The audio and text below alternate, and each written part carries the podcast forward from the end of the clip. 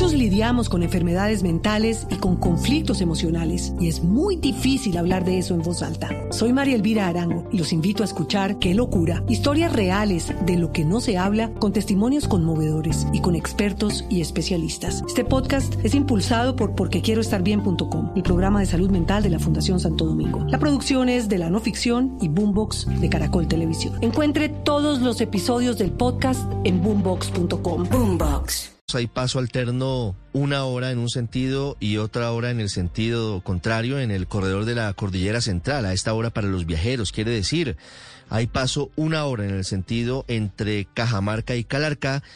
Paran los vehículos y luego el paso se da una hora en el sentido contrario, viniendo hacia Ibagué, viniendo hacia el centro del país están terminando las tareas de levantamiento de los carros que resultaron involucrados en este gravísimo accidente en el túnel Los Venados en la tarde del día de ayer. Luis Felipe Lota es el director de la Agencia Nacional de Seguridad Vial. Doctor Luis Felipe, buenos días. Buenos días a todos los oyentes de Blue y a la mesa de trabajo un feliz 2022. Se encuentra con Trancón a esta hora intentando llegar al sitio del accidente. Estoy en desplazamiento hacia el sitio en coordinación con la Dirección de Transporte de la Policía para estar al frente de todos los temas de normalización del tráfico en el corredor. ¿Qué fue lo que pasó, doctor Lota? ¿Cuál es el reporte que tiene el gobierno de las causas del accidente?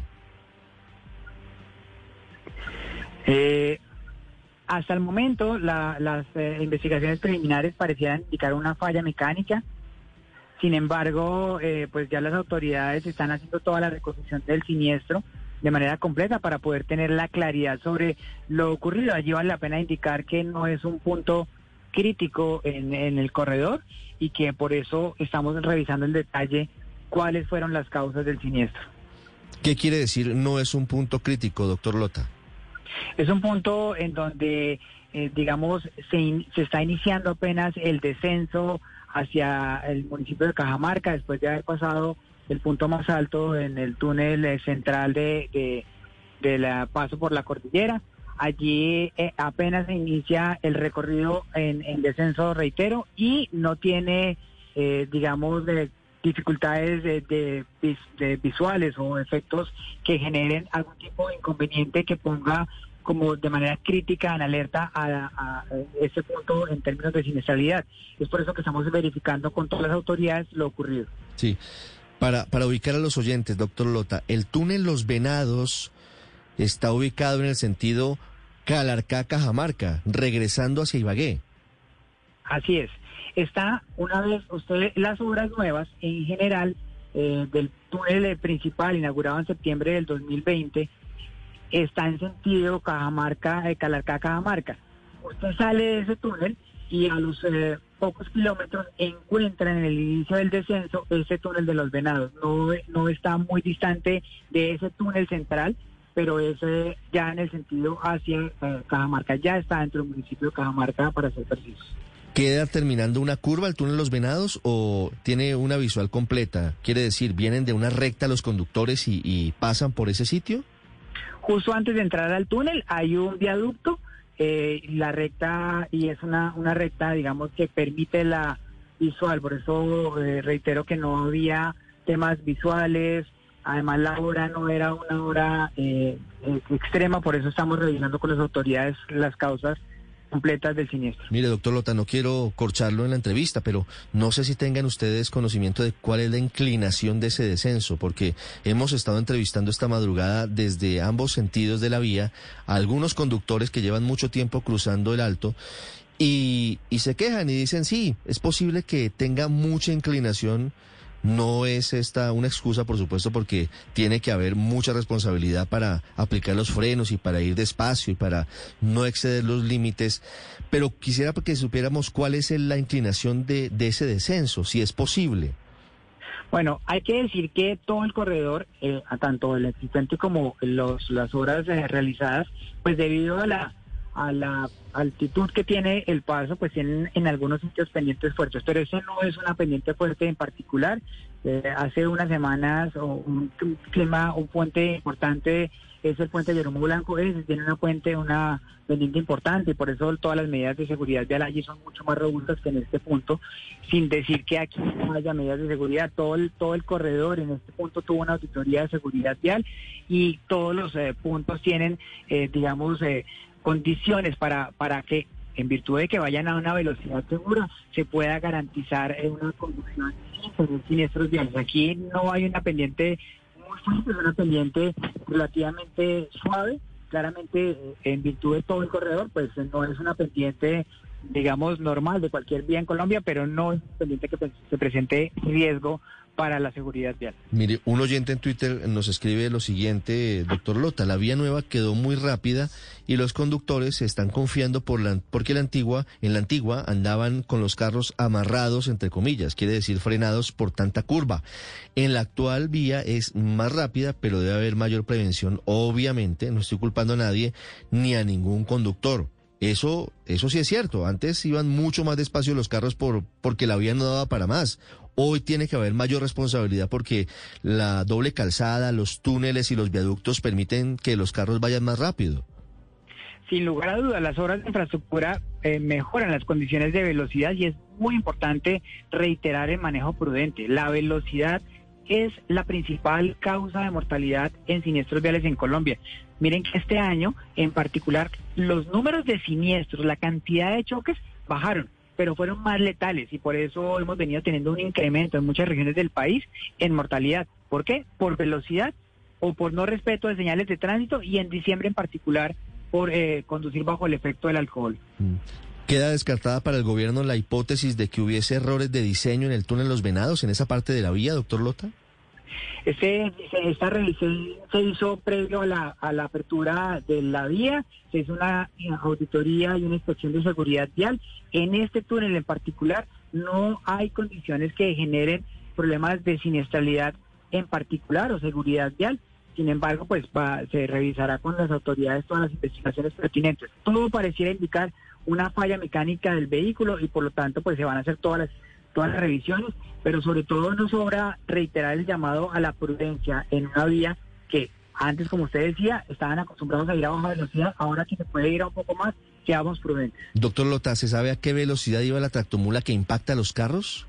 Muchos lidiamos con enfermedades mentales y con conflictos emocionales y es muy difícil hablar de eso en voz alta. Soy María Elvira Arango y los invito a escuchar Qué locura, historias reales de lo que no se habla con testimonios conmovedores y con expertos y especialistas. Este podcast es impulsado por porquequieroestarbien.com, el programa de salud mental de la Fundación Santo Domingo. La producción es de la no ficción y Boombox de Caracol Televisión. Encuentre todos los episodios del podcast en boombox.com. Boombox. No, en este momento hace parte de la investigación. Hay que recordar que el paso por ese túnel debe ser a 30 kilómetros por hora y pues eh, sin lugar a dudas esa velocidad sí está superada, pero no tenemos en este momento los datos definitivos eh, de la investigación. ¿La tractomula iba cargada, doctor Lota? Sí, señor. Venía con una carga de, de, Jumbo para Barranquilla. De Jumbo para Barranquilla. ¿Qué estaba llevando la tractomula? ¿Sabemos cuál era la carga? No, no, no, no tenemos la, la información sobre eh, lo que llevaba de carga. Pero sí es determinante saber que la carga hace que el choque sea más fuerte. Si, si fuese desocupada, seguramente no hubiera tenido las consecuencias tan graves que tuvo.